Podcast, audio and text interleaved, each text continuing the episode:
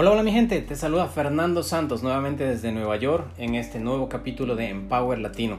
De verdad para mí es un gusto nuevamente compartir este micrófono con ustedes y traerles vivencias, experiencias, buena vibra y positivismo por supuesto. Así que Fernando Santos les saluda desde la capital del mundo y hoy vamos a hablar de un tema súper interesante y es que ah, mucho tiempo atrás tenía miedo de compartir esta experiencia que, que voy a compartir el día de hoy, me daba vergüenza literalmente, porque no había una madurez necesaria, no había una aceptación de las cosas y no sabía que de pronto contar mi experiencia podía ayudar a alguien más.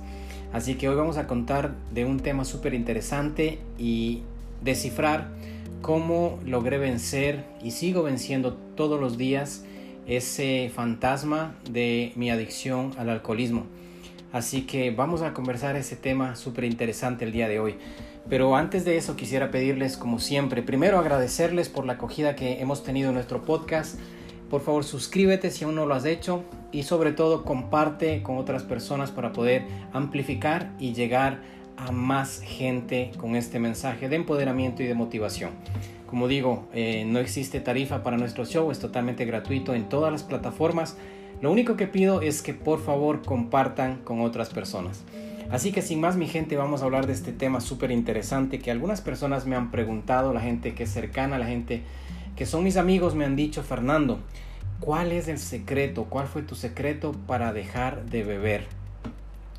Y es que mi gente no existe ningún secreto, ¿no? Yo creo que llegado al punto eh, me pongo a recordar ese, esa decisión que tomé exactamente hace 11 años. Eh, ocho meses y cuatro días donde literalmente la vida me cambió, donde volví a sonreírle a la vida, donde tuve una segunda oportunidad de la vida para poder eh, tomar esa oportunidad de vivir con las dos manos. Y es que mi gente, yo pienso que para poder eh, pasar, para poder solucionar, para poder enfrentar cualquier dificultad, lo primero que necesitamos es la aceptación necesitamos entender y aceptar que tenemos un problema. Porque yo por casi 18 años no aceptaba que tenía un problema. Yo no aceptaba que el alcohol estaba controlando mi diario vivir. ¿no? Para mí era una borrachera más, para mí era una fiesta más, para mí solamente fue una reunión entre amigos, pero yo no aceptaba que tenía problemas con el alcohol. Y así sucedió por 18 años. Parte de la historia es que yo em, empecé a beber a muy temprana edad, yo empecé a beber a los 15 años y me detuve a los 33 años. Entonces fueron 18 años de un círculo vicioso que terminó prácticamente em, encerrándome, encerrándome eh, en, esas celdas, en esos barrotes de angustia, de, de tristeza, ¿verdad? De inseguridades. Y por eso digo, cuando literalmente tomé la decisión, esos barrotes se quebraron, los rompí, los abrí y empecé a vivir de verdad por mí mismo primero, por mi familia, por supuesto que fueron los beneficiados directamente y eso fuera para mí ha sido el, gusto más grande de la vida. Entonces el momento que yo acepté que tenía un problema, porque al tiempo, eh, en una de las últimas situaciones que tuve, pues ya estaba quedándome nuevamente sin empleo, estaba eh, sin dinero, me estaban echando literalmente del lugar donde vivía, entonces estaba una situación bastante complicada y es el momento donde tú dices, bueno, yo creo que existe un problema, ¿verdad? Y existía un problema, existía una dificultad, existía una dependencia, existía eh, el control que estaba ejerciendo el alcohol sobre mi persona. Y ahí fue cuando me puse a analizar, digo, sabes que tengo un problema y necesito buscar ayuda. Pero en este caso eh, la ayuda que necesitaba era primero de mí mismo, porque esa aceptación me abrió el corazón, me abrió la mente para poder pensar y para poder pedir justamente ayuda, para, para, para poder entender que esa dificultad no lo iba a superar solo. Pero en un momento dado, y esto es parte, como digo, de, de la conversación de cómo logré superar, lo podría definir quizás en tres pasos. Porque el hecho de abrir mi espíritu y mi corazón a la aceptación de que estaba teniendo problemas me llevó al primer paso y, es, y fue a reforzar mi fe. Para mí el primer paso para poder vencer mi adicción fue abrir mi corazón a Dios y pedir ayuda desde el punto de vista real, desde el punto de vista auténtico, desde el punto de vista del corazón. Yo pedía ayuda a Dios para una segunda oportunidad porque ya estaba tan desesperado. Y como digo, el punto número uno y el principio número uno de cómo vencí eso fue mi fe, mi fe en Dios. Y eso aplica para cualquier situación, no importa de qué manera tú creas en Dios o cualquiera sea tu conexión espiritual con el universo, lo primero que tienes que hacer es creer en eso creer en eso, sentir que puedes hacerlo. Y el segundo paso sería justamente eso, creer en ti, creer que sí puedes tomar decisiones y creer que sí puedes al otro lado de cualquier dificultad tener una nueva vida o simplemente cambiar tus circunstancias.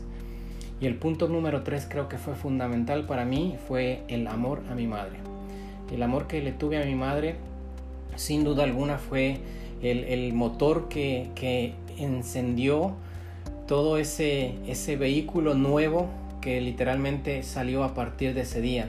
Y por siete años antes que fallezca mi madre, eh, tuve el placer de verla la mujer más feliz del mundo porque disfrutó junto conmigo todos esos años de sobriedad.